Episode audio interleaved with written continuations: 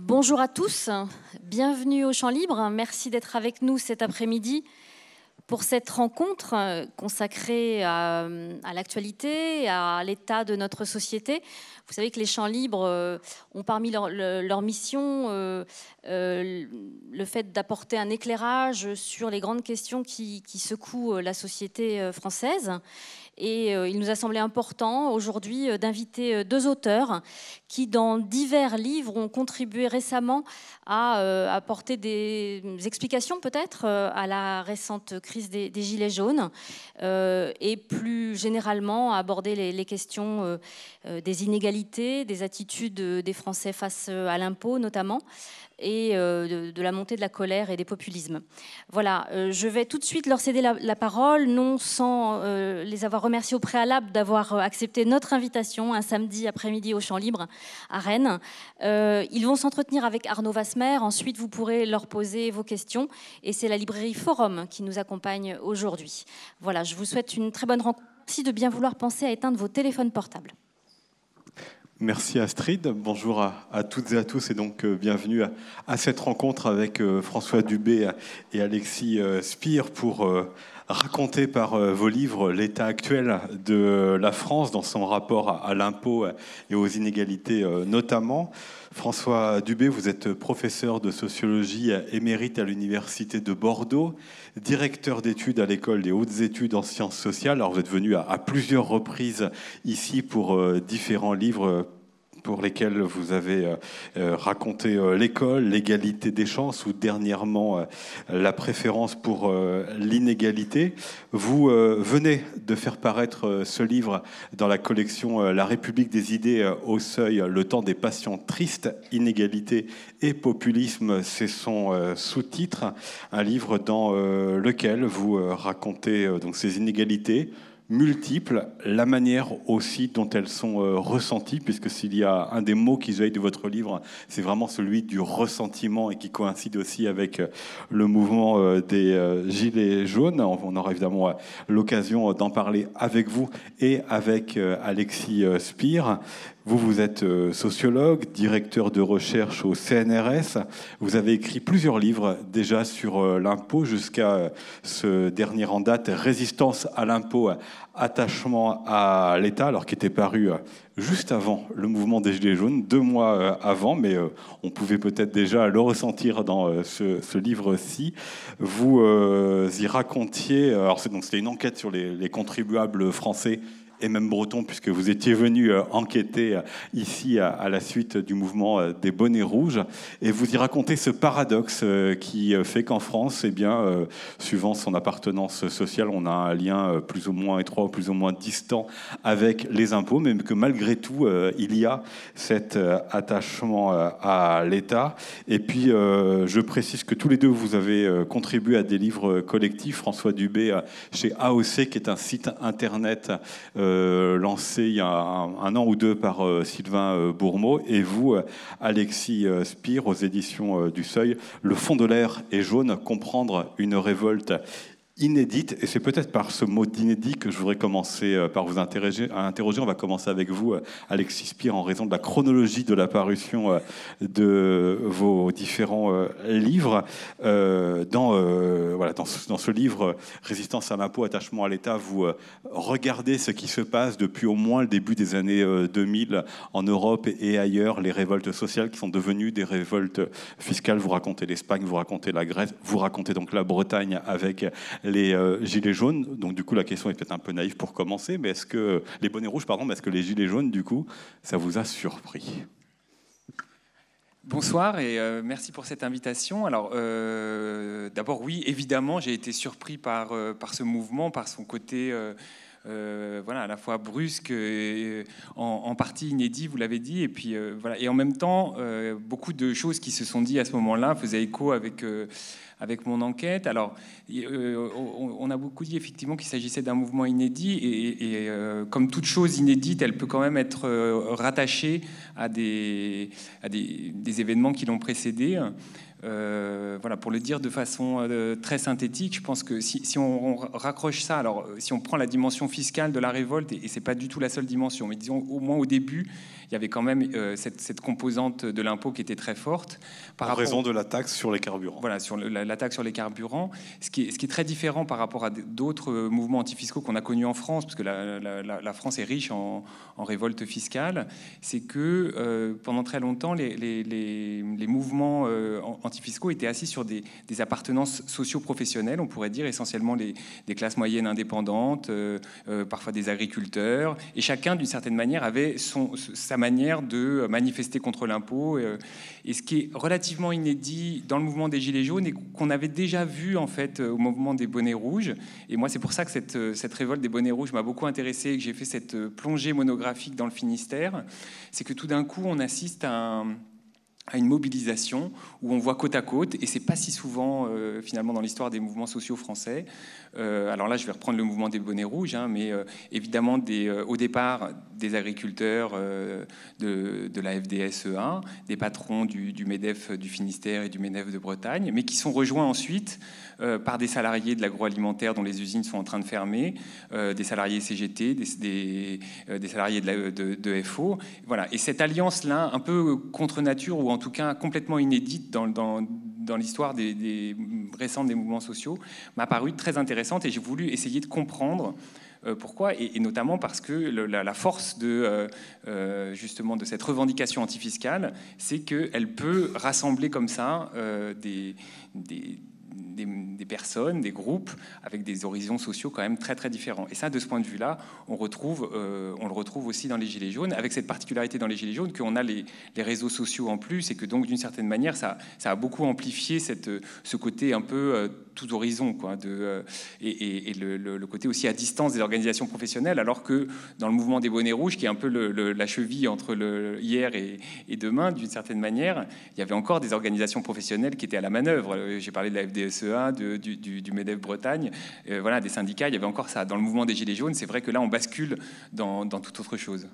François Dubé, vous qui euh, travaillez donc, euh, notamment sur la question de, l'inégalité, qui a aussi été un, un, thème très important dès le début de ce mouvement des Gilets jaunes, est-ce que vous avez été surpris par ce mouvement? Oui, oui, j'ai été surpris d'ailleurs. moi aussi, j'écris mon livre avant les Gilets jaunes, c'est le, le, hasard, et j'ai rajouté 10 lignes sur les gilets jaunes à partir des épreuves pour avoir l'air euh, dans le coup. Euh, mais j'avais pas du tout anticipé ce, qu'il y ait des explosions, on peut l'anticiper. Qu'elles durent quatre mois, c'est quand même euh, tout à fait autre chose, et puis qu'elles prennent cette allure.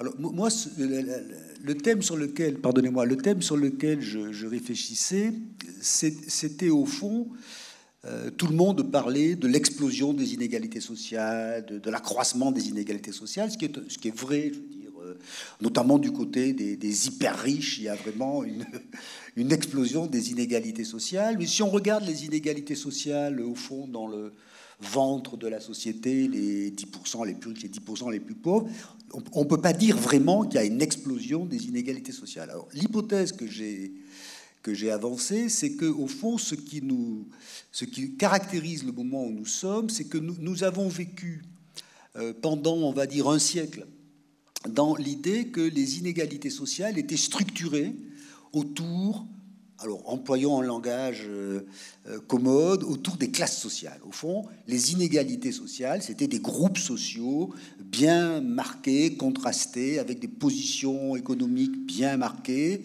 avec des identités, des cultures relativement euh, marquées. Et, la sociologie, jusqu'aux années 80, résonne comme ça. Je veux dire que vous soyez un sociologue euh, marxiste ou fonctionnaliste, vous, vous voyez la société avec des ouvriers, des patrons, des classes moyennes, des paysans. Et ça, c'est la première chose.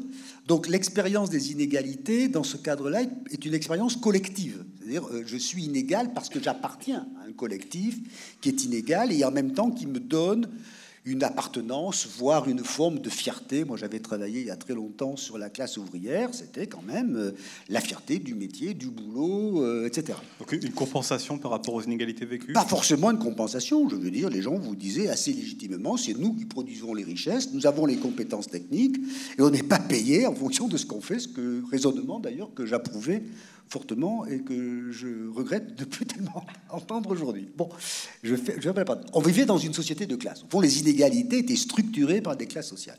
Et la seconde chose qui, caractérisait cette société, c'était que la, représentation politique, c'est-à-dire la représentation de la société par elle-même sur l'espace politique, était le reflet, alors avec tout, toutes les déformations de tous les reflets, mais grosso modo, euh, la vie politique des sociétés industrielles européennes euh, reflétait ce type d'inégalité, c'est-à-dire les partis de gauche représentés, alors il s'est dit c'était communiste, travailliste, sociodémocrate, euh, ça, ça, dépendait des pays, mais représentaient au fond les classes sociales ou la classe ouvrière d'abord, mais d'autres classes sociales, et les partis libéraux bourgeois représenter les groupes les plus conservateurs, souvent la paysannerie d'ailleurs, mais avec le patronat. Et on vivait dans ce, dans ce monde où, au fond, les inégalités étaient une forme d'expérience collective et un mode de représentation sociale. Ce qui m'avait, ce qui m'a frappé, c'est que euh, nous vivons un moment dans lequel les inégalités, alors explosent, se développent éventuellement, mais surtout dans lequel les inégalités se transforment. Ce qui m'a frappé dans les enquêtes que j'ai faites, c'est que les gens vous disent au fond, je suis inégal en tant qu'individu confronté à plusieurs registres d'inégalité. C'est-à-dire, je suis inégal parce que euh, mon travail, ça va, mais je suis une femme qui a une charge de famille, et ça, c'est une inégalité euh, qui devient singulière, spécifique. Ou bien, oui, mon boulot, ça va, etc. Mais je subis des discriminations parce que je suis d'origine, etc. Je suis, oui, ça va, je suis retraité à la campagne, mais vous comprenez, euh, il faut que je fasse 30 km si je veux aller, euh, etc. Et donc, on s'aperçoit que, que, les classes sociales qui structuraient au fond les inégalités, alors les, sociologues faisaient ça très bien, ils faisaient des analyses de corrélation, et ça marchait à peu près, au fond, ont explosé et, l'expérience des inégalités devient de plus en plus une expérience singulière, personnelle. Et ce, moi, j'ai fait cette hypothèse. Et alors, comme je lisais quand même un peu et les enquêtes, j'étais très frappé par le fait que le thème du mépris était un thème absolument dominant. Je vous dis, je suis méprisé. Euh, l'inégalité est une forme de mépris ou d'agression subjective, personnelle, etc. Et alors, la bonne surprise pour moi avec les Gilets jaunes, c'est que pendant trois semaines, ils ont parlé comme ça. on tendait le micro, ils disaient Moi, je, et je suis méprisé, je ne suis pas entendu, je ne suis pas vu, plus personne ne me représente, etc., etc. Donc, je pense que les Gilets jaunes, alors c'est très compliqué, c'est à la fois le peuple du Parti communiste et le peuple du Sidunati et de Pierre Poujade, c'est à la fois, enfin, on peut faire du Guy en disant c'est la France périphérique, on peut faire un tas de trucs, mais je crois que fondamentalement, on change de régime d'inégalité. Et ça, c'est tout à fait important, c'est-à-dire que les inégalités sont vécues de plus en plus comme une forme euh, de mise en cause personnelle à laquelle s'ajoute un changement auquel on est très peu sensible, euh, je crois, c'est que pendant très longtemps, l'idéal de la justice sociale avait été euh, l'idéal de ce que j'appelle l'égalité des places, c'est-à-dire que tant qu'on était dans le monde des classes sociales, on disait la justice sociale, c'est de réduire les inégalités entre les positions sociales que les individus occupent. J'étais avant-hier dans un lycée, quand on demande aux lycéens ce que c'est que l'égalité, ce que la justice sociale, tous vous répondent, c'est l'égalité des chances d'accéder à toutes les positions sociales. Ça veut dire quoi? Ça veut dire que l'idéal, c'est que chacun puisse construire sa vie dans un monde d'égalité des chances initiales dans lequel il sera responsable de sa propre histoire et de son propre mérite.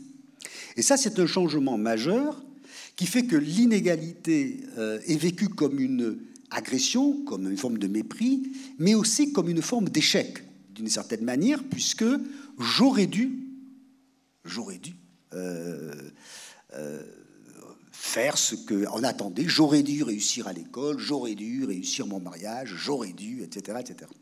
Donc je pense que c'est un changement au moins aussi radical que celui que nous avons connu dans la deuxième moitié du 19e siècle, quand les sociétés balsaciennes, au fond, de rentiers, de paysans euh, et de petites noblesses, sont devenues des sociétés industrielles avec des ouvriers, euh, des classes moyennes, de fonctionnaires, etc. Je pense que c'est à peu près du même ordre. Et ce qui m'a euh, le plus surpris, mais qui confirmait au fond mon intuition, je ne dirais pas ma thèse, c'est à quel point ce mouvement euh, est, déconnecté de la représentation politique. Au fond, je m'étais dit, moi, pendant quelques semaines, bon, Ils sont en colère, toutes ces colères individuelles vont trouver une expression politique. Alors le Front National va ramasser la mise, euh, la France Insoumise va ramasser la mise, ils parlent comme ça, ils ont des leaders toujours en colère, encore plus en colère que les gens en colère. Bon, ça va finir par... Euh, et il ne s'est rien passé, ça reste complètement, de mon point de vue, assez complètement séparé, c'est-à-dire qu'on n'est plus dans le monde où la FDCEA, ou le patronat local, ou le CIDUNATI fédèrent plus rien, c'est-à-dire qu'on est dans un moment où l'expérience des inégalités n'a plus devient une, colère personnelle et n'a plus d'expression politique. c'est ça, c'est ça, surtout qui est important ce Covid, c'est que c'est une expérience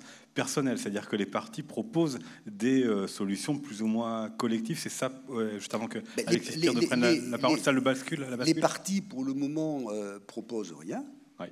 on va voir ce que propose éventuellement le président, mais il propose rien.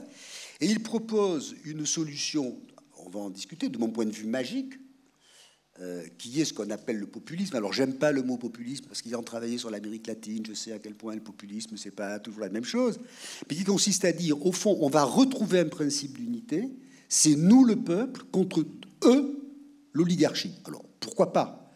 Sauf que le nous le peuple une fois installé, le peuple se brise parce que le peuple n'a pas plus d'unité que qu'on croyait qu'il en avait, il va se refractionner, etc. Donc, on est dans un moment très particulier, et d'ailleurs, ces, ces poussées qu'on appelle populistes, on les a eues dans les années 1890 avec le boulangisme, nous le peuple contre alors les étrangers, les riches, les élites, les snobs, etc., etc.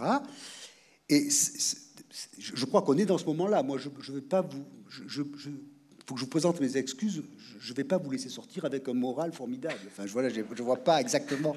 en même temps, le titre de votre livre, Le temps des passions tristes, nous donnait un petit Et, et donc, on, est dans ce mécanisme de la dénonciation, du ressentiment, de l'indignation, qui est un très.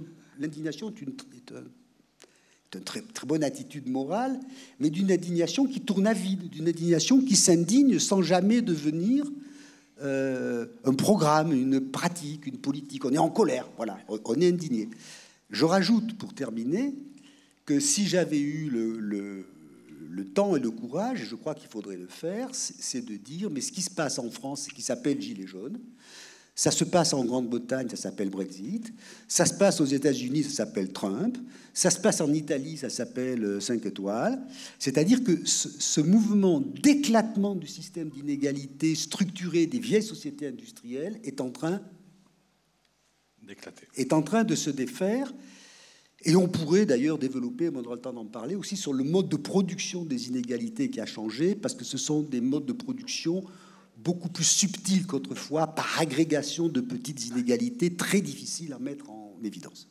Alexis Spire, peut-être je rebondis juste sur la fin du propos de François Dubé, quand euh, François Dubé euh, élargissait au-delà de la France. C'est aussi cela que vous montrez euh, dans le livre, quand j'ai cité tout à l'heure que cette révolte fiscale en France, elle vient aussi après d'autres révoltes fiscales que l'on connaît en Europe et ailleurs, là où auparavant il y avait des révoltes euh, sociales. Comment vous expliquez aussi vous cette bascule-là? Oui, mais j'ai pas tout à fait la même lecture et donc c'est pour ça que pour, j'ai pas tout à fait la même lecture et donc c'est pour ça que je voulais euh, éventuellement compléter sur euh, sur un certain nombre de points que, abordés par François Dubay, notamment sur cette question des, des, de la nature du mouvement, des groupes sociaux et même, osons le mot, des classes sociales je le rejoins complètement dans l'idée que effectivement la, conscience de classe a quasiment disparu euh, si on compare à d'autres époques de la société française. C'est très frappant qu'il y a pas, assez peu finalement de conscience d'appartenir à un groupe, si ce n'est ce groupe des gilets jaunes qui est euh, une espèce de fierté retrouvée avec euh, toutes les ambiguïtés que ça comporte évidemment puisqu'on ne sait pas très bien quel est son contenu, quelles sont ses limites, etc. Donc ça c'est disons que ce serait un point d'accord sur lequel, euh, euh, euh, on, peut s'accorder. Mais, plus fondamentalement, il n'empêche que la particularité de ce mouvement, et c'est pour ça que je suis, enfin, il a, quand même sa spécificité, c'est que et moi, ce qui me frappe, c'est que, il est un peu différent de, des, des, des, ressentiments électoraux du type Trump ou Brexit, c'est que c'est un conflit du travail, et, donc qui remet la question euh, du travail et la question des classes sociales du même coup euh, au, cœur du débat, au devant de l'actualité. Pourquoi? Parce que quand les Gilets jaunes prennent la parole, qu'est-ce qu'ils disent? Ils disent moi, je suis camionneur et je gagne euh, tant par mois et je n'en peux plus. Moi, je suis infirmière et je gagne tant par mois. Alors, la particularité de ce, conflit du travail, parce que c'est au départ, en tout cas, un conflit du travail. Alors, on l'a appelé conflit du pouvoir d'achat, mais, je pense qu'il y a cette dimension du travail qui est très importante. Et ça, ça c'est pas complètement contradictoire avec, ce que vient de développer François Dubin, c'est que d'abord, ce sont effectivement des individus isolés qui se présentent à travers leur, leur, leur, position socio-professionnelle ou en tout cas leur, travail, mais qui ne se rattachent plus à des collectifs de travail. En gros, c'est un conflit du travail en dehors de l'entreprise, puisque c'est un conflit de travail qui se joue sur les ronds-points, ça c'est, on n'est pas du tout habitué, sans les syndicats, et et, avec une forte représentation de gens qui en fait souvent travaillent, euh, alors soit euh, avec, d'autres, mais dans des tout petits collectifs, soit tout seul, puisque la particularité euh, d'un, camionneur, d'un ambulancier, c'est que justement ils, sont, très souvent, ils sont très souvent seuls.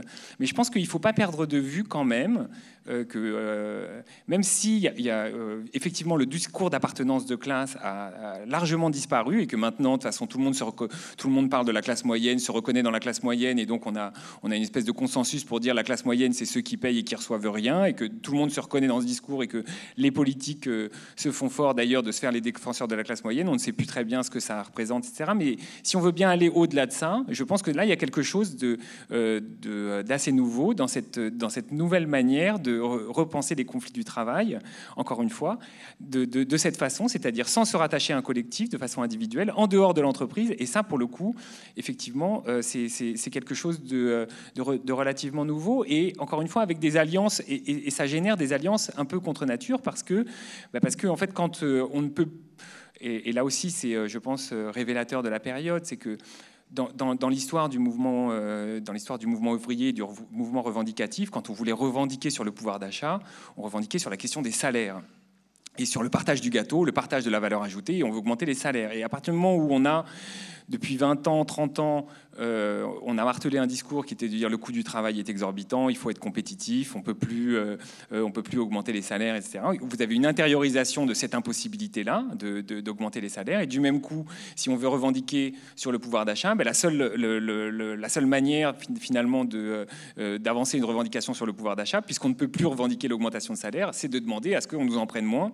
Euh, donc ça, débouche sur quelque chose sur les impôts au sens large, où on mélange taxes, cotisations, et c'est en gros tout ce qu'on nous prélève. Et, mais ça a des implications aussi sur euh, les alliances possibles de ceux qui revendiquent, parce que euh, la particularité d'une revendication antifiscale, comme, centrée sur la fiscalité, comme on l'a vu sur les Gilets jaunes, c'est qu'on peut avoir sur un même rond-point bah, un chef d'entreprise, un indépendant, un intérimaire, éventuellement un chômeur, parfois quelqu'un qui est au RSA, pourquoi pas. Et, ça, effectivement, euh, c'est quelque chose qui recompose, à mon avis, à la fois le, rapport à l'État et, la question des inégalités, parce que, encore une fois, historiquement, euh, la, question des inégalités a assez peu été pensée en rapport, euh, en rapport à la question fiscale. Alors François Dubé, euh, juste pour, euh, faire une, transition, donc Alex euh, conteste le fait qu'il y aurait un effacement total des classes sociales, mais vous introduisez, il me semble, dans, votre livre aussi quand même les classes sociales entre les pays par la mondialisation aussi, donc elles restent encore actives. Non, mais tout dépend de, la, force qu'on donne aux mots. Si on dit il y a des groupes sociaux inégaux, euh, certains bien payés, avec des sécurités, d'autres qui n'en ont pas, etc., et qu'on appelle ça des classes sociales, euh, pourquoi pas? Mais moi, je suis. Euh, c'est un problème de génération. Je suis une sorte de vieux marxiste, quand même. C'est-à-dire qu'une classe sociale, c'est à la fois un groupe, une conscience collective, la conscience d'un conflit très particulier, la conscience que ce conflit doit se représenter dans la vie politique. D'ailleurs, je signale, ça ne s'est pas fait en un jour. Mon sentiment, mais je crois que je ne suis pas sûr qu'Alexis serait contre, c'est de dire les mutations du capitalisme sont telles, on fait tellement exploser les cadres de travail que tout ça ne tient plus. Et donc les individus sont renvoyés à eux-mêmes, et j'ajoute qu'ils sont d'autant plus renvoyés à eux-mêmes que d'une certaine manière, euh, ils adhèrent à un modèle de justice très individualiste, euh, ce, qui, me, qui demande, dans ma bouche n'est pas du tout une critique, en disant ce que je mérite, moi, en fonction de mes efforts, à moi, etc. etc. Donc, on est dans ce moment euh, où, au fond, euh, qu'il y ait une évidence des inégalités, des injustices, personne de raisonnable ne le conteste. Mais tout le monde voit bien que le problème qui se pose, c'est comment tout ça, parce que c'est l'unique question qui s'est jamais posée dans la société, c'est comment des sentiments d'injustice vont produire de l'action collective, vont produire des revendications collectives et vont avoir une capacité d'agir sur la société. Mon sentiment est qu'aujourd'hui, et ça, ça m'a beaucoup surpris, ce, ce changement qu'on voyait bien se dessiner avec l'affaiblissement des syndicats, grand nombre d'affaires, avec les Gilets jaunes, c'est devenu euh, si je peux me permettre, chimiquement pur. Voilà. Euh, bon. Et j'ajoute qu'ayant, euh, moi j'ai écrit mon livre sans penser aux gilets jaunes, mais j'avais été un peu frappé par les mouvements anti-parcoursup à la fac. Et tout ce que j'ai écrit, en fait, je, l'ai écrit en pensant au mouvement anti-parcoursup à la fac, où j'avais des choses de ce type.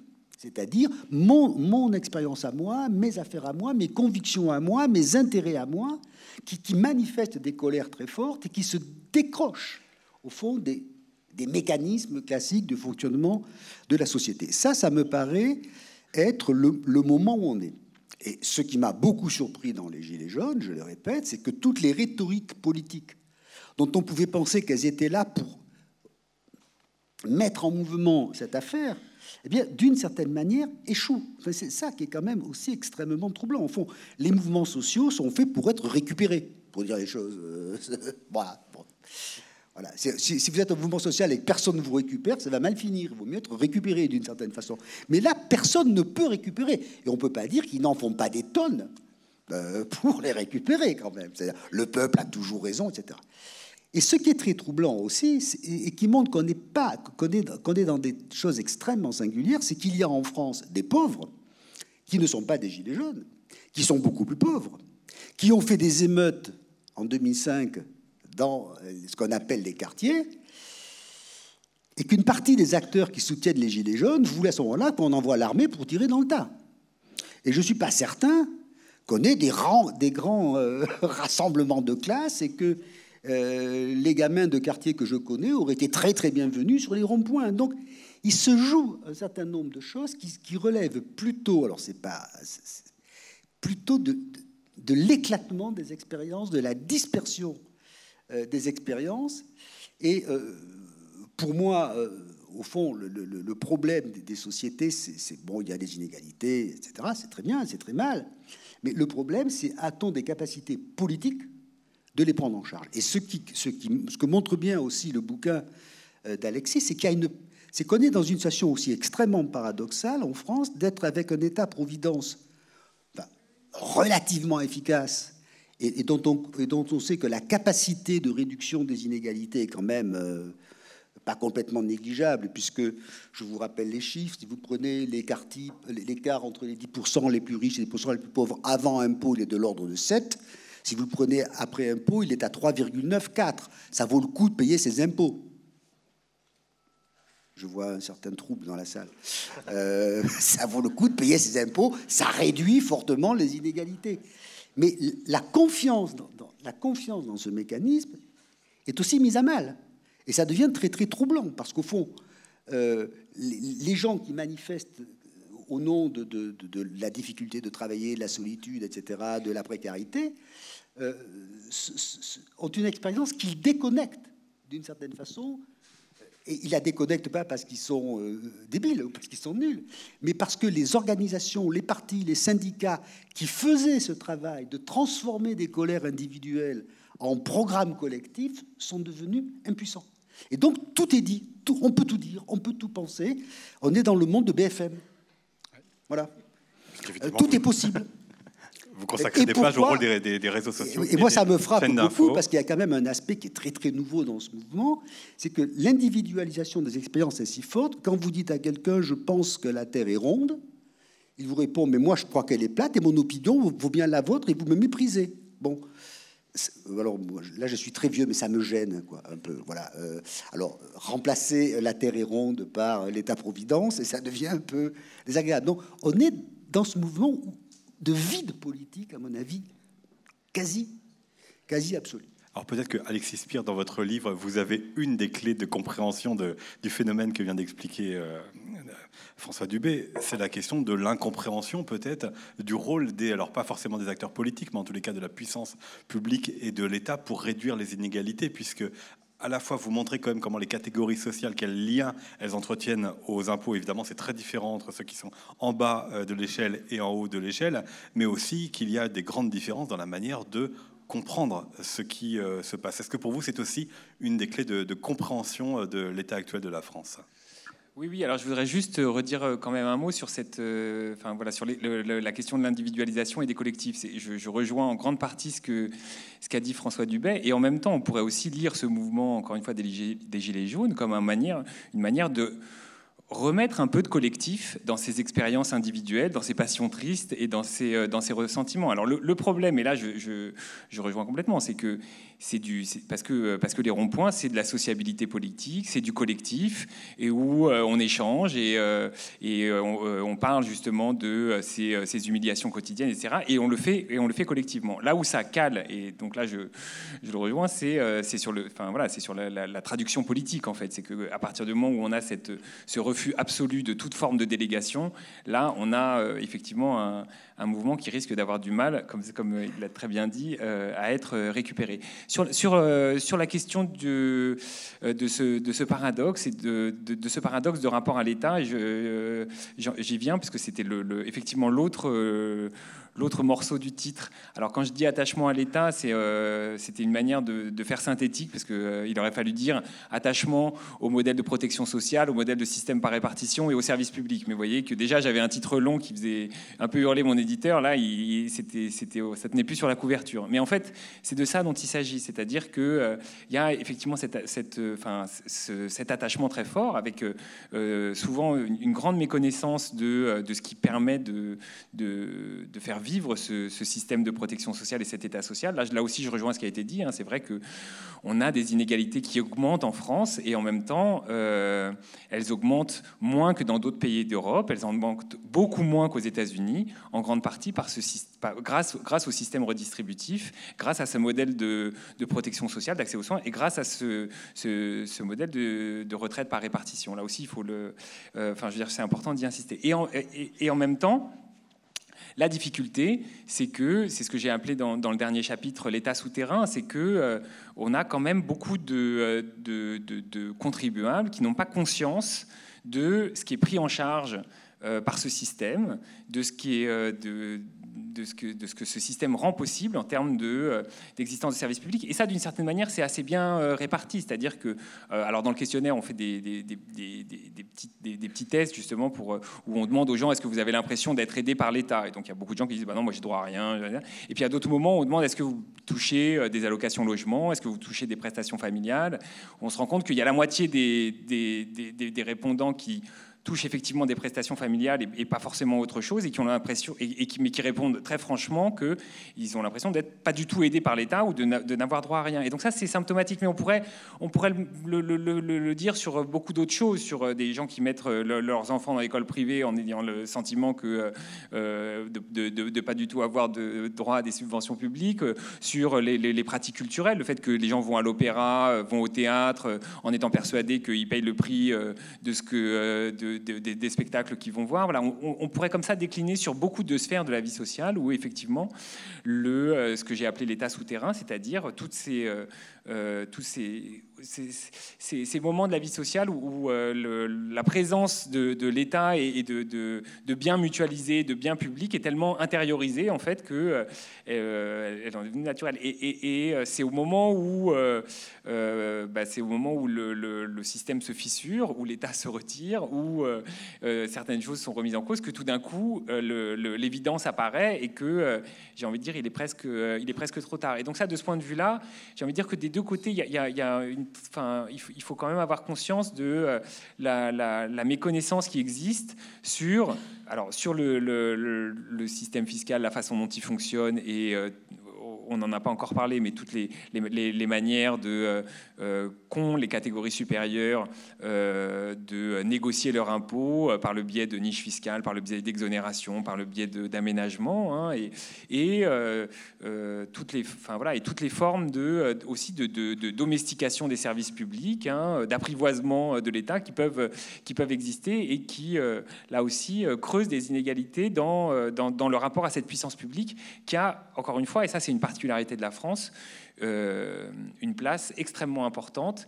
Encore une fois, quand on dit 46% des prélèvements obligatoires, c'est un chiffre un peu abstrait on et on relie ça tout de suite au service public, mais il faut vraiment avoir en tête que derrière ce, ces 46%, c'est le, système de retraite, c'est l'accès aux soins, et c'est un certain nombre de services publics. Et là aussi, ça explique en grande partie les, grands, écarts géographiques qui peuvent exister dans ce rapport à la justice et dans ce rapport aux inégalités, où on voit que euh, en zone rurale, dans les petites villes, euh, il y a évidemment euh, des formes de, des formes de, de, ressentiment très importantes parce que on voit de, de, plus en plus les, les, services publics reculer et, et, le sentiment que, du point de vue de ce qui est de la contribution, tout le monde, tout le monde reste à égalité.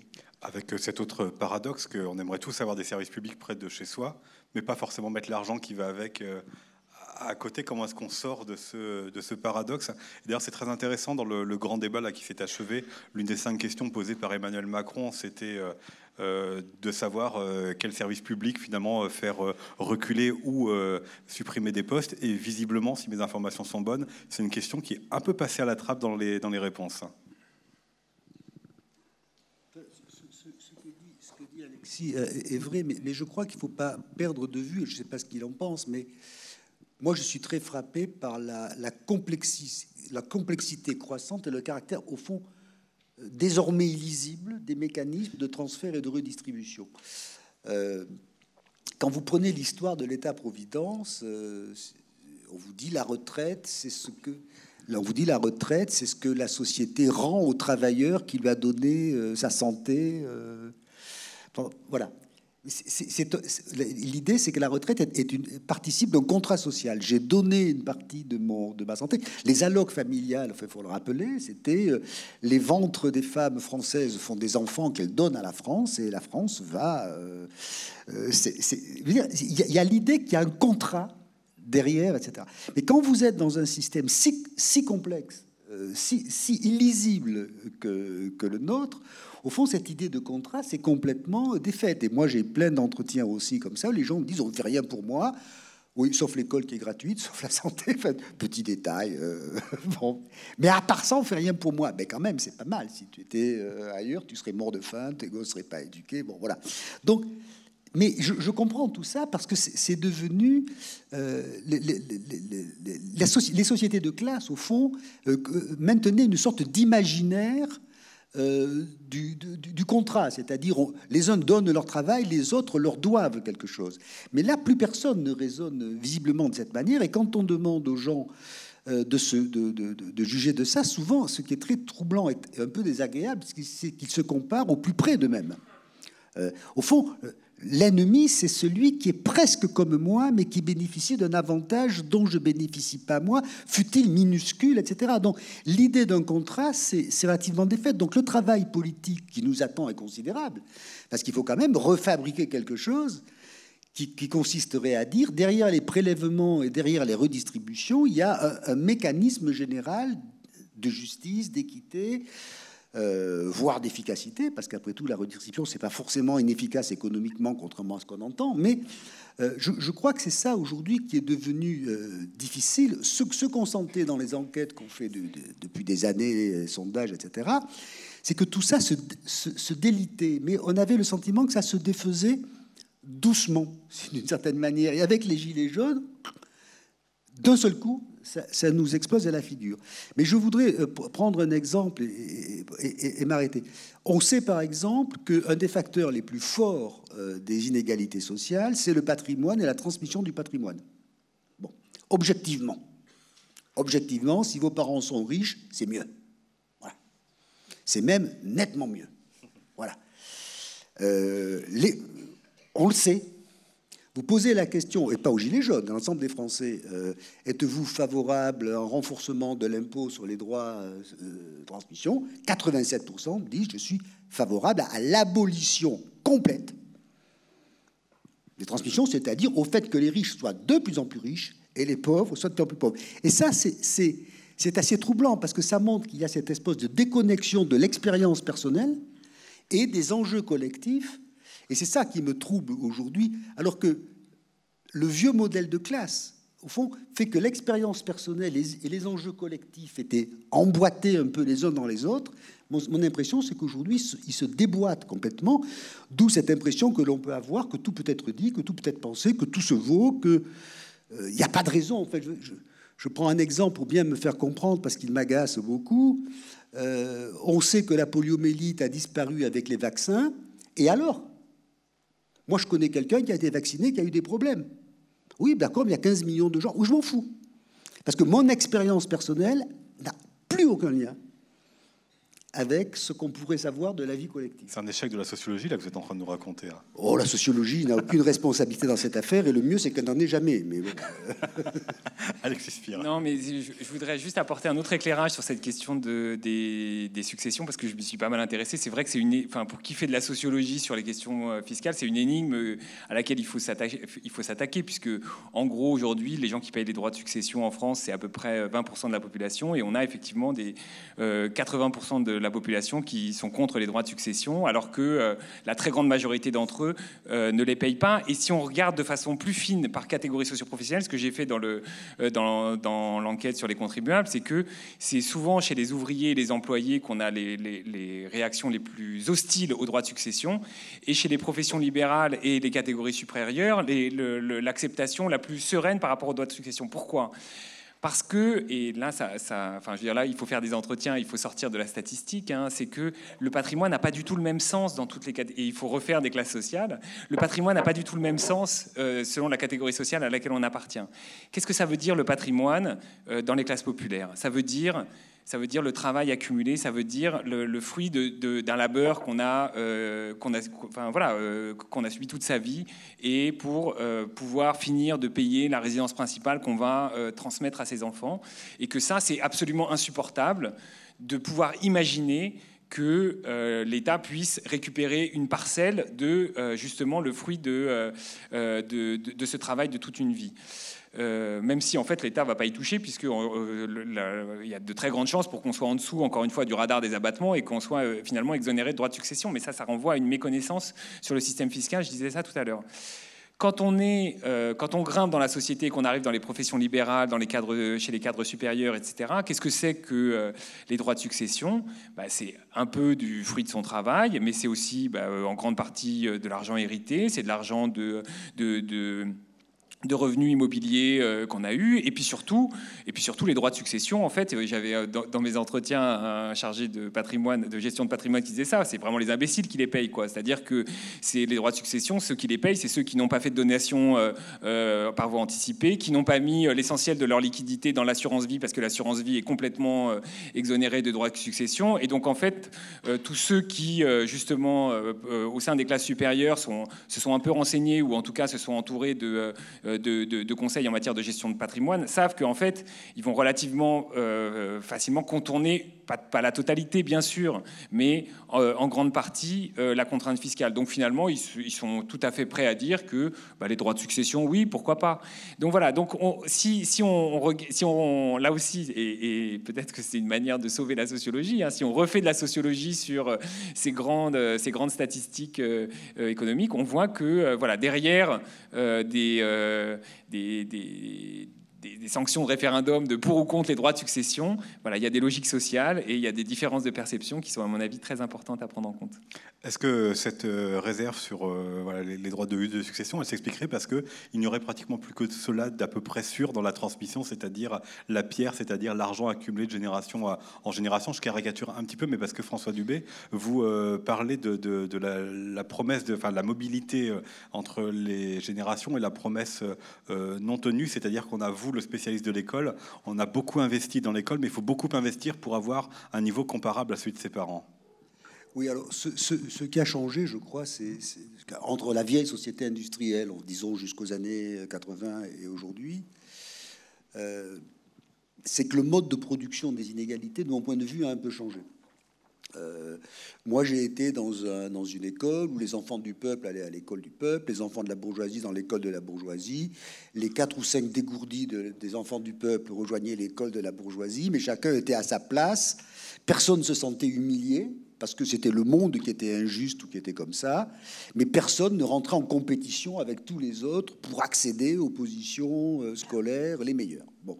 Donc ça, c'est un changement considérable, puisque vous faites une promesse d'égalité, et ensuite vous demandez aux acteurs de mériter cette promesse d'égalité par leurs résultats scolaires pour obtenir les biens, les diplômes les plus rares, etc. Ce qui fait que dans un système comme ça, les petites inégalités deviennent décisives. Pourquoi? Parce que les grandes inégalités qui se, qui se mesurent euh, au mi-temps de la vie ou à la fin d'une vie sont, sont pour l'essentiel un processus d'agrégation de petites inégalités. J'ai fréquenté une école un peu meilleure, j'ai eu une orientation un peu plus favorable, j'ai pris la langue qui allait être décisive, etc. Et à la fin, je ferai socio à Rennes 2 ou l'IEP à Rennes. Bon, voilà. Donc j'aurais pas les mêmes revenus.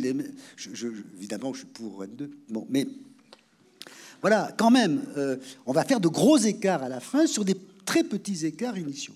Donc ça, c'est quelque chose qui change tout dans l'expérience des inégalités, puisque au fond, les destins sociaux jouent à fond, mais ils ne jouent plus comme une sorte de clonage qui est inscrit d'emblée mais qui va être le produit.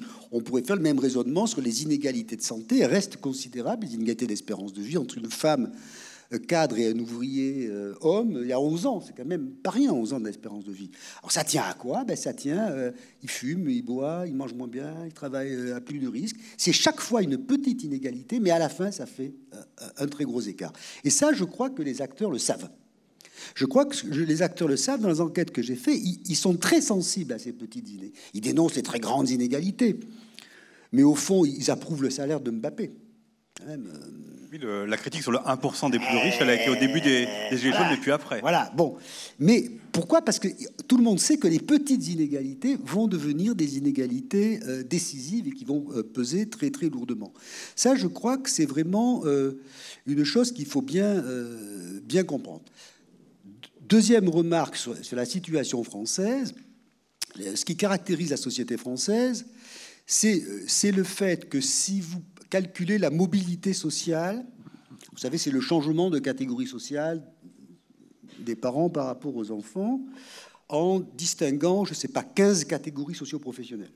Bon, des cadres supérieurs, supérieurs, supérieurs, moins supérieurs, profession libérale, etc. etc. Bon, vous faites un travail assez fin. Et vous vous rendez compte que tout le monde bouge. Tout le monde bouge. C'est-à-dire que plus aucune position n'est garantie. Tout le monde va bouger. Mais si vous réduisez ces catégories sociales à quatre catégories sociales, plus personne ne bouge. Donc vous avez aujourd'hui la rencontre, je ne sais pas ce que tu en penses, mais dans les enquêtes que je fais, un sentiment d'incertitude personnelle très fort, plus rien n'est garanti, et en même temps le sentiment que la société est complètement bloquée, que ça ne bougera pas. Et ça, ça rend dingue. C'est ce qu'on appelle euh, l'injonction paradoxale. C'est-à-dire que d'un côté, plus rien n'est garanti, je ne sais pas ce que mes gosses vont devenir, etc. Mais de l'autre côté, je ne suis pas dans un monde ouvert où les choses pourraient véritablement changer. Et donc, il y a cette espèce de, mélange euh, de sentiments d'anxiété, parce que, au fond, les mondes traditionnels, ils sont pénibles, mais moins ils apportent de la sécurité parce qu'on sait ce qui vous attend.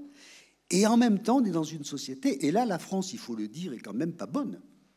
Parce que si la France fait partie des sociétés relativement peu inégalitaires en termes d'inégalité, de revenus, etc., etc., la France est le pays dans lequel l'origine sociale euh, des élèves détermine le plus fortement la carrière scolaire des élèves. On a le même taux 0,41. C'est-à-dire que 41% de la carrière scolaire d'un élève s'explique par son origine sociale. C'est le même taux en France et au Chili. Chili qui n'est pas réputé comme un pays socialiste et, égalitaire. Bon. Donc on est dans cette situation que je retrouve dans, dans les choses un peu gilets jaunes, c'est-à-dire à la fois on est cloué sur place, mais plus rien n'est garanti. Moi, quand je travaillais avec les ouvriers lorrains, on était cloué sur place, mais l'avenir était décidé parce que c'était un monde qui était perçu comme éternel, où nos enfants avaient déjà une place avant même que de naître. Juste avant qu'Alexis Spire donne son, opinion, ça explique pour vous, François Dubé, euh, les votes ou enfin favorables, en tous les cas, à des personnalités fortes, autoritaires, qui parfois euh, appellent à revenir à un monde ancien qui était plus sûr plus familier Non, mais ça, ça c'est le problème de, du, du, vide politique aujourd'hui. C'est-à-dire que je, vais, c'est toujours désagréable de dire ça, mais au fond, il y a, dans ce qu'on appelle la rhétorique populiste, bon, il y a des éléments extrêmement stables. Retrouvons la division du travail et la classe d'ouvrière d'autrefois. Ça, c'est un thème absolument constant. Euh, bon, on la retrouvera pas, c'est pas la peine. Il faut retrouver. Et même moi, qui suis vieux, quand j'entends dire que le travail à la chaîne chez Renault c'était formidable, bon, euh, si ça avait été si formidable que ça, on n'aurait pas fait venir des types des montagnes marocaines pour qu'ils le fassent à notre place. Bon, mais enfin, c'était ça. Deuxièmement, retrouvons la nation telle qu'on imagine qu'elle a été. C'est-à-dire la nation, par exemple, dans laquelle les étrangers n'étaient pas des minorités culturelles, mais des immigrés destinés à devenir français. Il y a le beau livre de Noiriel là-dessus. Qu'est-ce que c'est qu'un Italien? C'est un type qui va devenir français grâce à la CGT et grâce au Parti communiste. Bon, aujourd'hui, qu'est-ce que c'est qu'un immigré? C'est un type dont les enfants euh, nés en France, qui sont là depuis trois générations, sont toujours immigrés. Et dont on veut toujours pas, d'une certaine manière, alors qu'ils sont dans l'école française, ils ne parlent que français, etc., etc. Donc, retrouvons cet imaginaire national. Alors là-dessus, le populisme de droite est plus raide, le populisme de gauche plus embêté, mais il y a quand même cette idée. Et puis la troisième chose, c'est retrouvons le peuple souverain, c'est-à-dire le peuple qui se débarrasse de la représentation politique pour porter directement la volonté populaire, etc. etc. Bon, là, euh, on peut avoir des opinions différentes, mais euh, je préfère Montesquieu à Robespierre, personnellement. mais euh, il y a ça. Évidemment, tout ça est théorisé. Je veux dire, si ça vous amuse, lisez les travaux, de, les livres de, Laclau et, et Chantal Mouffe. Mais évidemment, euh, c'est un imaginaire de monde perdu. Euh, ce qui suppose évidemment de se débarrasser de petits détails, euh, la Chine, qui nous emmerde, l'Europe, qui nous fait chier. bon, voilà. Mais une fois qu'on s'est débarrassé du reste du monde, on va retrouver le paradis. Bon, je on risque de s'ennuyer.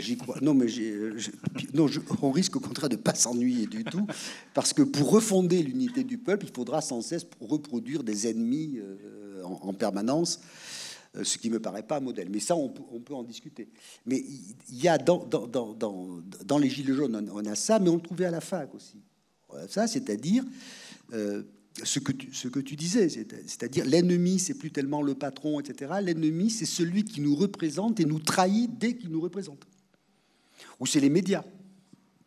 Les médias parlent de nous, ils nous trahissent, ils n'en parlent pas, ils nous méprisent.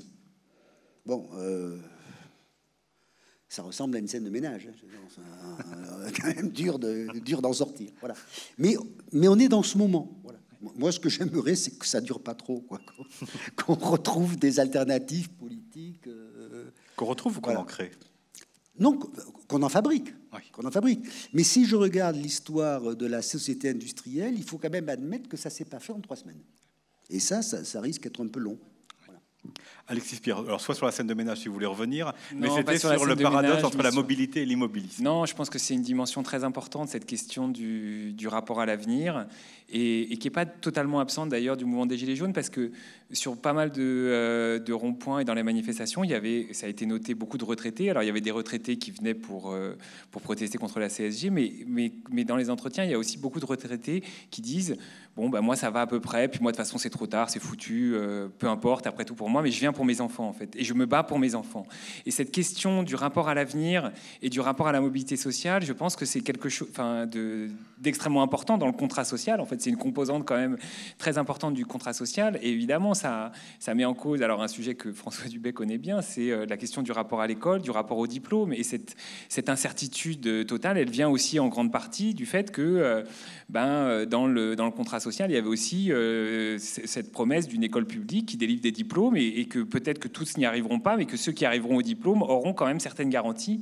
Or là, on est dans une configuration où... Euh, même s'il euh, y a encore beaucoup d'études sociologiques qui disent que euh, le diplôme protège du chômage et le diplôme protège de la précarité, dans les têtes, il y a quand même cette, ce sentiment d'incertitude euh, très fort et euh, qui, euh, à mon avis, est, à prendre en compte. Alors, dans l'ouvrage, j'ai essayé de faire quelque chose d'assez baroque. Méthodologiquement, c'est assez discutable, mais j'avais quand même très envie de le faire. C'est de comparer une enquête qui avait eu lieu en 1970 avec mon enquête actuelle, enfin l'enquête actuelle que j'ai menée en 2017 sur qu'est-ce que c'est pour vous les fonctions les plus importantes de l'État.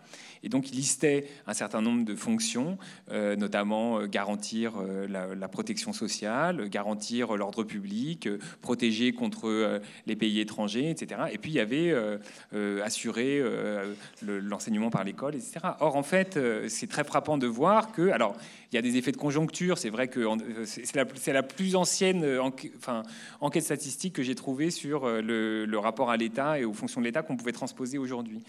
Mais ce qui est frappant, c'est de voir que la, fonction scolaire, en fait, la fonction de l'État de euh, garantir en fait par l'école euh, non seulement l'enseignement, mais aussi d'une certaine manière justement cette problème de mobilité sociale, ça a beaucoup augmenté. Enfin, je veux dire, alors il y avait une humeur anti-institutionnelle sans doute, une humeur anti-scolaire après 68 qui euh, devait jouer, mais je pense que c'est à prendre en compte cette très forte demande et cette très forte espérance à l'égard de l'école et qui est en partie trahie parce que bah parce que le, on est quand même dans un pays qui a pas mal sous-investi ou en tout cas euh, pas mal ségrégé son système scolaire et que euh, voilà, euh, on reste, on reste les champions dans, les enquêtes PISA, on reste les champions de la reproduction sociale, on reste les champions de, de l'inégalité scolaire, ce qui se traduit en l'occurrence dans les, dans les enquêtes dans les enquêtes internationales par un rentrée subalterne. Mais ça, ça a des, enfin voilà, ça je pense que pour revenir au thème du débat, dans la, question des colères,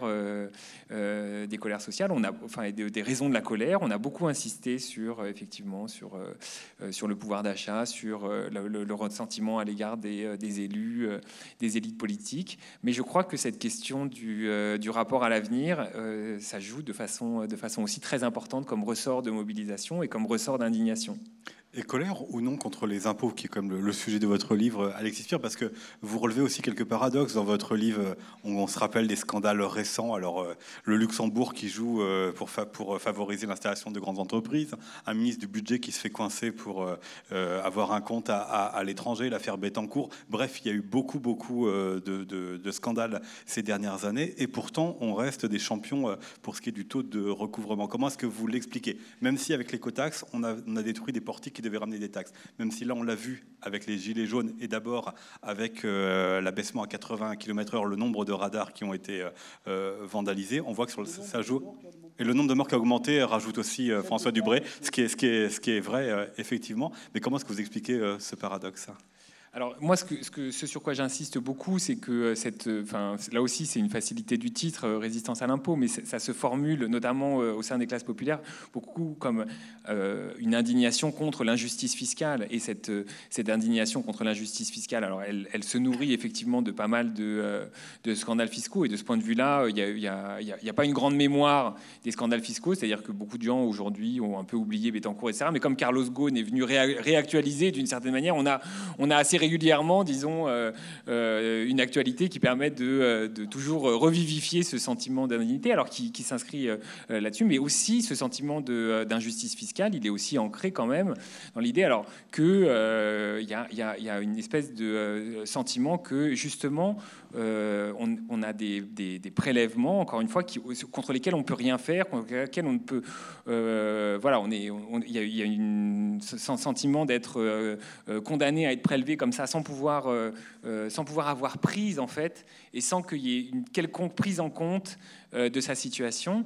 Et de ce point de vue-là, c'est une grosse différence là aussi hein, avec les catégories supérieures qui sont essentiellement occupé euh, par euh, les questions d'impôt sur le revenu, de droit de succession, on en a parlé un peu, et de euh, éventuellement pour les plus fortunés d'impôt sur la fortune immobilière. Et la caractéristique de tous ces impôts, quand même, c'est de permettre des exonérations, des, des, abattements, des possibilités de négociation, où on va réduire son impôt sur le revenu avec des économies d'énergie, avec tel ou tel voilà, emploi à domicile, investissement immobilier, etc. Bon, le, La taxe carbone, ça fonctionne pas comme ça. C'est-à-dire que ce sont des impôts qui s'abattent sur ceux qui, les, ceux qui y sont assujettis et, d'une certaine manière sans, sans qu'il y ait du tout cette forme. Et alors là, pour le coup, je reprendrai l'idée de contrat. Il n'y a, pas de, a pas de contractualisation possible en fait en matière de voilà d'assujettissement à la TVA, à la taxe sur les ordures ménagères ou voilà dans le dans l'impôt sur le revenu. Là aussi, hein, on insiste beaucoup sur euh, avec un raccourci qui, est souvent quand même très agaçant sur l'idée que euh, bah, en France, euh, il y a 40% des foyers qui payent l'impôt sur le revenu, 60% qui échappent. C'est quand même scandaleux, insupportable que 60% des personnes ne payent pas d'impôt.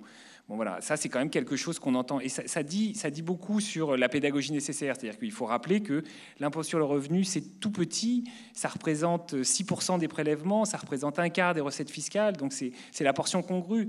Et que du coup on oublie et que, et que en fait cette portion congrue qui est le, petit impôt progressif qui reste dans notre système fiscal, progressif c'est-à-dire qui augmente à mesure que augmente la richesse, encore une fois, il, euh, il pèse pas grand-chose à côté de euh, euh, des, justement hein, des, impôts indirects et puis de cet autre impôt sur le revenu qui est en fait le vrai impôt sur le revenu en France, qui est la CSG, que tout le monde paye, que tous les revenus payent dès le premier euro et dont personne ne parle. Et donc là, là, il y a quand même aussi, enfin, je veux dire, une, une, inconséquence des politiques où on a cette députée de la République en marche qui arrive et qui dit, moi, je pense qu'il faudrait que tous les Français payent un peu d'impôt sur le revenu euh, pour, parce, pour qu'ils se sentent citoyens. C'est quand même très, très révoltant parce qu'on euh, fait complètement l'impasse du coup sur euh, justement cette, encore une fois cet autre prélèvement qui est la CSG et qui, que tout le monde paye et, comme si ça n'existait pas. Et donc voilà, je trouve qu'il il y, a, y a de ce point de vue-là encore beaucoup de, beaucoup de chemin à parcourir pour, pour expliquer et clarifier une révolution à, faire On va terminer avec ça pour, vous. Parce, que, non, mais dans votre livre, vous, vous rappelez les deux révolutions sur euh, l'impôt, celle sur euh, le prélèvement sur le revenu, celle sur euh, la consommation. Est-ce que vous appelez à une nouvelle révolution fiscale? Non, moi je crois pas trop au grand soir fiscal, en gros, parce que bon, il y, en a. Enfin voilà, le, je pense que c'est, je crois plus à des, à des réflexions collectives sur des mesures qui, qui, qui, puissent faire consensus et sur lesquelles on puisse sur lesquels euh, on puisse s'accorder. En fait, euh, le grand soir fiscal dans l'histoire, euh, enfin, je me suis intéressé un peu à l'histoire sociale de l'impôt. Justement, bon, c'est une fois, c'est en 1789, on a eu un grand soir fiscal. depuis, en fait, on n'en a jamais connu. Donc, ceux qui le souhaitent ou qui l'annoncent, je pense qu'il faut impérativement leur dire, oh, peut-être, mais qu'est-ce qu'on fait en attendant hein, Qu'est-ce que Et donc là, je, trouve qu'il y aurait, et, je suis frappé par le fait que euh, cette, question, de la fiscalité est devenue centrale, à mon avis, dans les inégalités sociales, est devenue centrale dans les représentations de la justice, et qu'elle soit, soit à ce point-là sous-investie par les syndicats, par les partis politiques. C'est-à-dire que là, on a quand même un débat qui dure depuis plusieurs mois, et on a des partis politiques et des syndicats qui, en, guise de proposition, euh, voilà, pour les plus audacieux, euh, se sont ralliés à l'idée qu'il fallait remettre l'impôt sur la fortune, et c'est tout.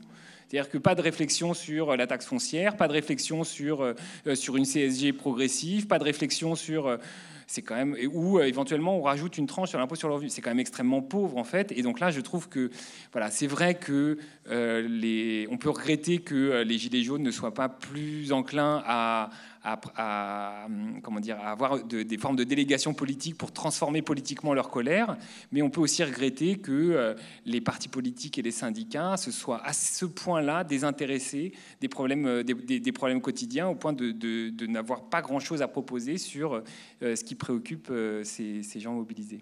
Je reprends votre mot de consensus pour poser la dernière question à, François Dubé, parce qu'on a compris votre inquiétude et votre attente que tout cela se traduise politiquement, que les partis et les syndicats prennent en charge euh, politiquement euh, ce qui se passe. Mais est-ce que c'est ça pour vous l'une des clés de sortie euh, de ce mouvement très individualiste, de se reposer la question? Qu'est-ce qui nous unit? Non, moi, je, crois qu'aujourd'hui, il y a la logique du mouvement qui va durer, ne pas durer, s'épuiser. Il, y a un aspect bonheur de l'action collective. Moi, j'ai beaucoup, connu ça. Par exemple, dans les AG étudiantes, on attend les vacances, mais c'est tellement sympa.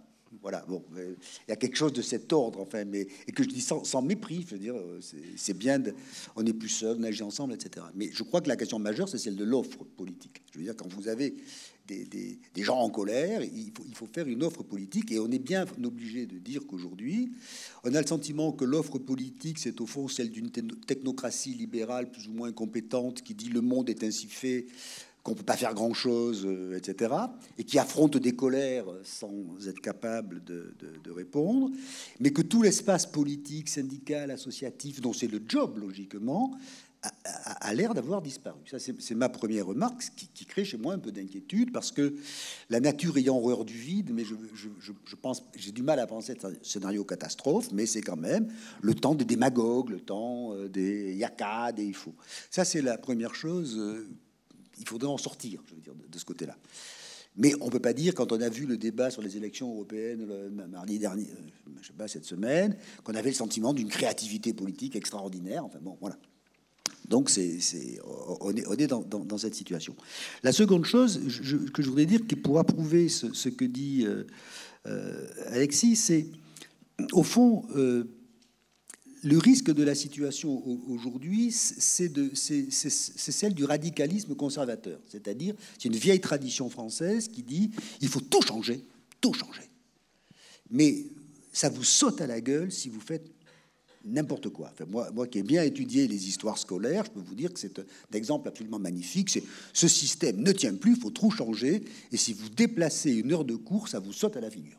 Bon. Donc, euh, je trouve que le, problème que, nous avons, c'est le courage des réformes, plutôt que l'appel euh, à des grands soirs fiscaux, scolaires, etc., dont on sait que plus on appelle à ces grands soirs, moins on les fera. On les fera. Et là, je trouve qu'on est dans un moment un peu étrange. Mais ce qui me frappe aussi, c'est qu'on a l'impression que notre système politique n'est pas très brillant. J'ai pas le sentiment que celui des Anglais est en meilleur état. J'ai pas le sentiment que celui des Italiens soit formidable. Je n'ai pas le sentiment, pour les pays que je connais, que celui de la Pologne et de la Hongrie sont dans un état merveilleux. Donc, on est quand même dans une situation historique où tout un système politique construit sur les sociétés industrielles, les syndicats, la social-démocratie, etc., est en train de partir en miettes et laisse les gens à peu près euh, désarmés. Euh, et mais ça n'a aucun sens de dire ça. Mon souhait, c'est qu'il ne faudrait pas que ça dure trop longtemps. Eh bien, on va enchaîner avec euh, vos questions pour tous les deux, Alexis Spire et François Dubé.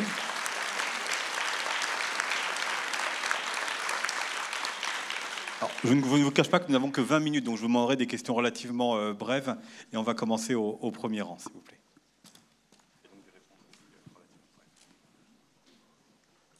Oui, juste, je suis un petit peu surprise parce que tout à l'heure, je vous ai entendu l'un et l'autre dire qu'en France, en ce qui concernait les salaires, on était dans un rapport de 1 à 7. Alors j'aimerais comprendre parce que, parce que moi j'ai l'impression que justement l'une des choses qui avait énormément évolué, c'était qu'il y avait des, des, des, des rapports de, de, salaire entre, euh, on va dire, un, salarié en usine et puis, et puis le patron qui sont euh, à, des, à des des années, des années-lumière que du rapport de 1 à 7. Voilà, donc je voudrais avoir cette précision. Ça, c'est la première chose. Euh, et juste la deuxième, mais c'est dans le même, dans le même ordre d'idées, c'était...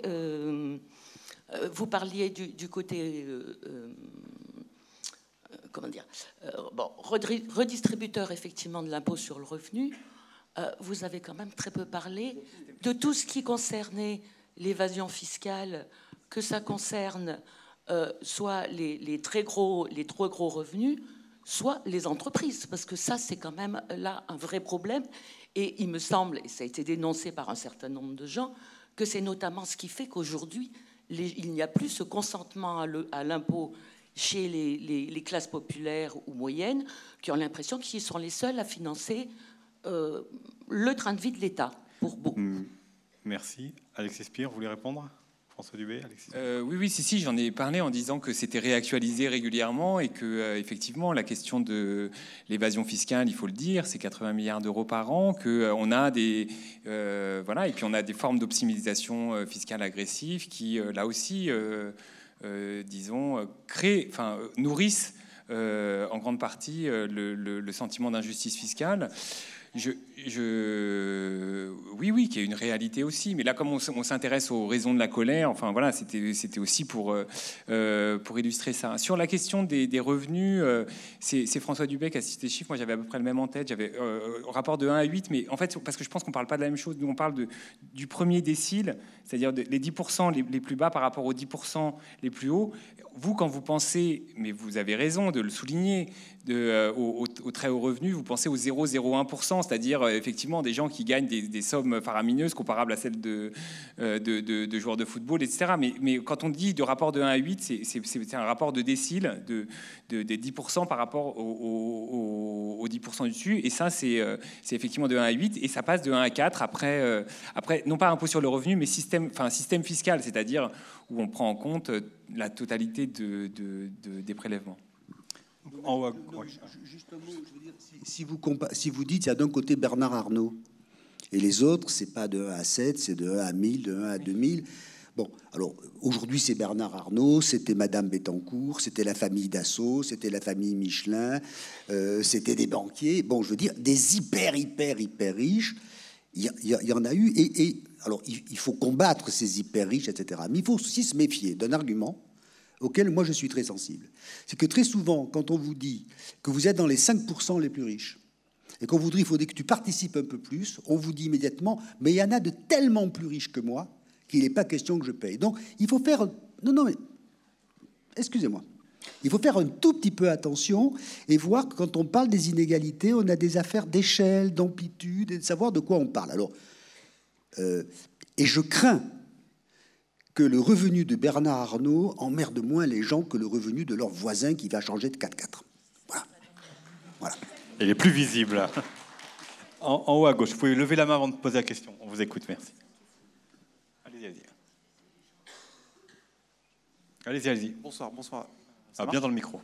Est-ce que ça marche oui, oui, oui. Je me présente, Pierre Métriot, citoyen et résident rennais depuis 23 ans. Ma question s'adresse à nos deux invités de cet après-midi. Charles de Gaulle disait Quand les peuples défendent des intérêts, ils se déchirent. Quand ils défendent des causes, ils se transcendent. Ma question, François Dubay, Alexis Spire, est la suivante. Comment remettriez-vous en perspective cette citation au sein du sujet débattu aujourd'hui Et simultanément, comment agréger ces deux notions, intérêt et cause Merci. Qui souhaite répondre en premier? Euh, à 1000 euros. Euh. Non, mais moi, je, là pour le coup, je pense que les deux sont quand même. C'est pas pour euh, dire que trempons-nous dans un bain tiède, mais c'est quand même. Enfin, je pense que les, la question, enfin, distinguer la question des causes et la question des intérêts, c'est il y, a un risque quand même de, de un peu d'artifice, quoi, en fait. C'est-à-dire que les, causes, les grandes causes politiques, euh, quand on fait un peu l'histoire de France, c'est difficile de, les dissocier intellectuellement de, euh, des intérêts euh, objectifs. voilà. Après, c'est intéressant de voir que des fois, il y, a des, y a des causes qui sont en contradiction avec les intérêts objectifs de ceux qui les défendent. On a parlé tout à l'heure de droit de succession, mais c'est plutôt, voilà, c'est plutôt euh, c'est pas forcément la règle. Et en tout cas, euh, enfin moi en tout cas, il me semble que c'est très difficile de, distinguer les deux. C'est euh, non, non, mais je, je d'abord présenter comme ça, c'est ça a tout d'une c'est un monde cornélien. Je veux dire, il faut choisir entre les uns et les autres. On sait très bien que si vous êtes dans les causes pures, ben vous, vous, flottez dans une éthique de conviction à la, limite sectaire, et que si vous êtes dans les intérêts purs, vous, dispersez euh, les, revendications, les intérêts, vous atomisez la vie sociale. Donc le rôle, euh, je, je reviens toujours à ça, mais le rôle des syndicats, des partis, ça a été de fabriquer des combinaisons, de, dire on va à la fois agréger des intérêts et fabriquer des causes. Mon inquiétude aujourd'hui, je ne vous le cache pas, c'est que j'ai le sentiment, euh, j'en parlais dans le train avec Alexis ce matin, moi j'ai le sentiment que on vit dans une société qui, d'un côté, euh, a des capacités d'indignation morale extrêmement fortes, et de l'autre côté, des capacités de défendre des intérêts euh, personnels extrêmement forts sans que ça ait beaucoup de liens. Et, ce que je crains, au fond, c'est de vivre dans un monde qui serait, de point de vue-là, une utopie euh, néolibérale accomplie. D'un côté, vous avez des enjeux moraux, et de l'autre, vous avez des enjeux pratiques et matériels, ils finissent par ne plus avoir de lien. Or, le rôle euh, des institutions, le rôle des États, etc., c'est de les articuler. Je vais prendre un exemple extrêmement simple. Je fais l'hypothèse que la demande euh, scolaire des familles est plutôt une demande d'inégalitaire. Chacun préfère que ses enfants bénéficient d'inégalités scolaires pour d'excellentes raisons, euh, parce que les diplômes étant rares, il faut qu'ils soient efficaces, etc.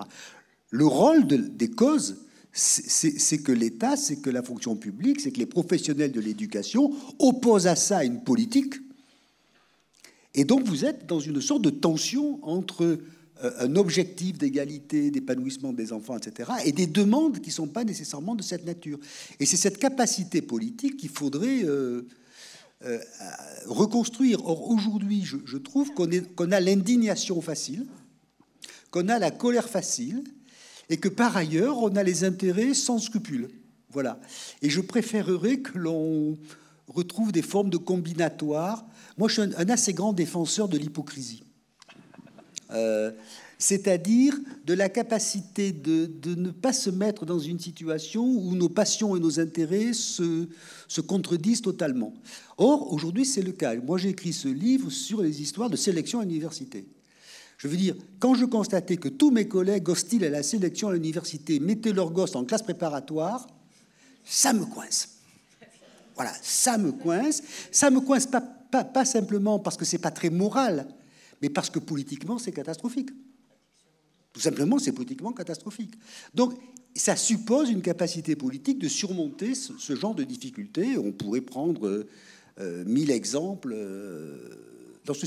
Alors, ce qui pourrait nous rendre optimistes, peut-être, c'est que quand on observe la vie sociale à un niveau local, elle, est plus harmonieuse qu'à un niveau euh, je ne sais pas ce que, ce que tu en penses, mais je trouve que quand on regarde la société française par le bas, elle va mieux que quand on la regarde par le.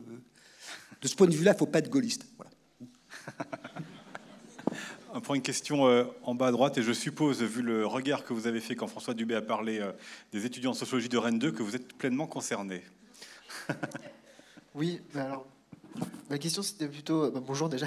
Ma question c'était plutôt sur le. Je voulais savoir si vous étiez intéressé dans vos enquêtes au traitement médiatique des mouvements sociaux que vous avez étudiés et si ça revenait peut-être dans, les entretiens que vous aviez réalisés dans vos données. Euh, et puis euh, parce que peut-être que la manière dont les médias traitent ces mouvements justement peut exacerber cette colère. Alors c'est, alors c'est présent dans le livre de François Dubé, Alexis Pierre, je crois pas. Hein, euh. Non, non, du tout. Donc je vais laisser euh, François sur cette question. enfin voilà, moi je me suis intéressé au, traitement médiatique, mais c'est euh, la question aussi du, enfin, voilà, de la réception des médias est quand même très très difficile à mesurer sociologiquement. On peut avoir des idées là-dessus, mais je pense que on est encore au balbutiement de ce qu'on peut faire en matière de, de de réception des, informations médiatiques Non, on a, on a des états d'âme là-dessus. Bon, moi, je peux dire que je ne suis pas un fan de BFM TV. C'est-à-dire à la fois de coller à l'événement sans distance et de le commenter à l'infini pour en détruire la signification. C'est pour moi, euh, voilà. Bon. Mais je crois que ce qui est très nouveau dans les Gilets jaunes, c'est le rôle d'Internet. Et ça, moi, je ne suis pas du tout un expert, mais il faut quand même le dire. Jusque-là, jusque-là, quand vous étiez en colère, euh, soit pour, à cause de votre vie de quartier, dans votre usine, etc., il fallait trouver des copains et des copines en colère. Il fallait trouver une salle pour se réunir. Il fallait trouver des militants pour euh, apprendre à agir ensemble. Il fallait trouver un imprimeur qui faisait tract. Donc, pardonnez-moi de parler comme ça, vous aviez toute une série de processus qui refroidissaient la colère et qui la collectivisaient. Il fallait trouver un langage commun. Au fond, dans un bistrot, si vous, quand vous allez au bistrot vous, vous engueuler avec quelqu'un, vous n'allez pas aller au bout des insultes parce que vous voulez reprendre un petit blanc le lendemain. Sur Internet, rien ne vous arrête. Et donc, chaque individu devient un mouvement social à lui tout seul. Et ça, ça peut être très bien, c'est MeToo, c'est très bien, mais évidemment, euh, ça efface complètement l'espace de, des organisations qui, au fond, prenaient des colères, les organisaient, les refroidissaient, leur donnaient un sens. Il y a quelque chose qui est complètement nouveau et euh, qui peut être... euh, alors c'est à la fois la meilleure des choses, puisqu'après tout, euh, chacun a un accès à l'expression, chacun transforme son expérience personnelle en expérience publique, c'est vachement bien, mais évidemment, quand vous ouvrez votre ordinateur, vous avez froid dans le dos. Parce que Tout dépend est- de l'usage que l'on en fait quand même. ah, Non, mais je veux dire, tout est possible, tout- toutes les insultes sont possibles, toutes les paranoïas sont, sont- sont possibles. Donc, on est, on est entré de ce point de vue-là dans, un, dans une technologie, je ne sais pas comment on dit ça, dans, dans- dans des techniques de l'action collective qui ont complètement changé de nature. Euh, la position que, que je ne voudrais pas avoir, c'est de dire c'était mieux avant parce qu'il y avait au fond les experts, les professionnels, les militants, les gens du Parti communiste qui savaient comment on faisait. Ok, mais euh, voilà. Mais pour donner un, sens un peu optimiste, n'empêche que ça rend possible aussi des mobilisations Ça rend possible. qui, qui- qui avant étaient complètement improbables. Notamment justement ceux qu'on voit sur les ronds-points, qui étaient des gens plutôt isolés Absolument. euh, chez eux, euh, sans, sans lien avec euh, des organisations politiques ou syndicales, et tout d'un coup, un peu grâce aux, aux réseaux sociaux, à Internet, se mettent à faire de la politique, se mettent à faire du collectif, se mettent à discuter. Absolument. Donc il y a aussi quand même un Non, versant c'est- positif. non, mais, mais je veux dire, on est dans cette situation où c'est très, très compliqué de porter un jugement parce que c'est à la fois ça et à la fois vous dire il y a eu un attentat antisémite à Strasbourg, c'est rien, c'est les services secrets pour emmerder les gilets jaunes. Bon, vous pouvez déconner. Et le type qui déconne, eh bien, on lui tend son micro, le lendemain, il redéconne. euh, parce qu'après tout, c'est le peuple qui parle. Eh bien, il ne suffit pas d'être victime d'une injustice pour être juste à son tour.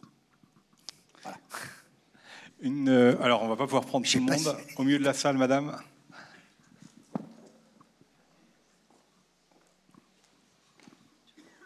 Et puis on va terminer ensuite ici. Donc, je vous demanderai voilà, des questions assez brèves. Si, c'est une question. Merci de votre participation, c'était intéressant.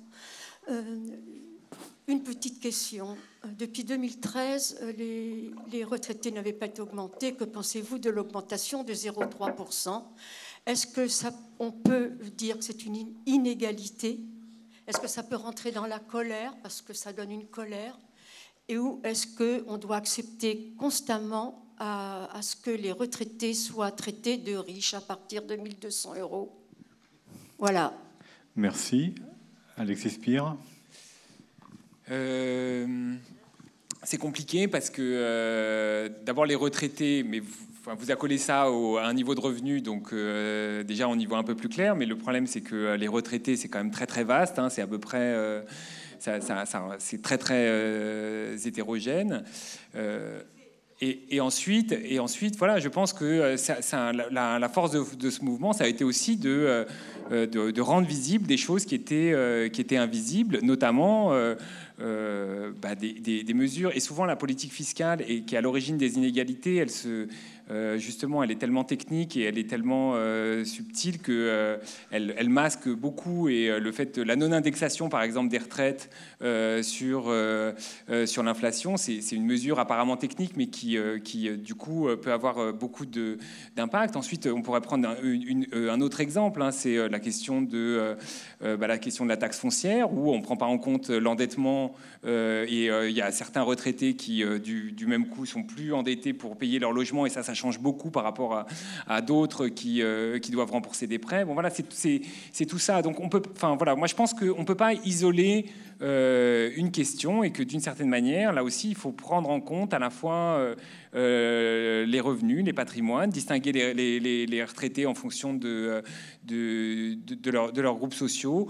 Et voilà, c'est vrai que si je- je- j'entends ce que vous dites, et en même temps, le- on a justement, grâce à notre système de répartition, quand on regarde les comparaisons européennes, on, est, on est quand même un des pays où euh, on a le moins de retraités euh, sous le seuil de pauvreté, et, c'est tant mieux en fait, hein, encore une fois, parce que euh, dans beaucoup de pays européens, la crise de 2008 s'est traduite par un appauvrissement considérable de, beaucoup de retraités, et on, a ça en France, de façon très très atténuée par rapport à d'autres pays européens, notamment parce que euh, on a encore un système de répartition. Alors ça, n'enlève pas le fait que, euh, euh, encore une fois, avec euh, la CSG, avec la non-indexation, ils ont été particulièrement maltraités de- ces, derniers temps, mais il faut aussi avoir ces, considérations-là en tête.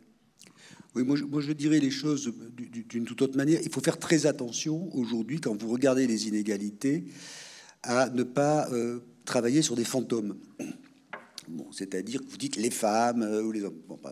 Les inégalités entre les femmes sont bien plus considérables que ne sont les inégalités moyennes entre les femmes et les hommes. Mais si vous dites les femmes, hop, vous créez un, ensemble qui devient homogène, qui ne l'est pas du tout, pas plus que les hommes. Les retraités, je rappelle qu'on est dans une société assez troublante, puisque les, retraités gagnent plus que les actifs. Si vous prenez l'ensemble des retraités, aujourd'hui, le canot de société, dont je me félicite personnellement, mais avec un peu de honte à l'égard de mes enfants, euh, je, je, suis mieux payé que si je travaillais. C'est quand même un... bon. Non, non, non, mais excusez-moi, je veux dire, les inégalités entre les retraités sont considérables. Et quand vous dites qu'il y a des retraités pauvres, c'est vrai, ça devient embêtant quand vous dites sous prétexte qu'il y a des retraités pauvres, il ne faut pas emmerder les retraités riches. Moi, euh, qui fais partie des retraités riches, je ne suis pas hostile à manifester euh, une part de solidarité en cotisant un peu plus. Voilà. Ça, c'est la première chose. La deuxième chose, c'est que vous regardez ce qu'on appelle un pauvre en France dans les années 60, c'est un vieux retraité. Aujourd'hui, quand vous prenez la, la population pauvre, pour l'essentiel, c'est une femme avec un travail précaire, deux enfants et qui les élève seule. Donc vous avez eu un déplacement des populations pauvres. Mais si vous voulez réfléchir sur les inégalités, les injustices sociales, la première chose à faire, c'est de casser, de, casser les collectifs que l'on crée, du style les retraités, les, euh, jeunes, etc. Parce que vous avez au sein de chacun de ces groupes des inégalités considérables. Voilà.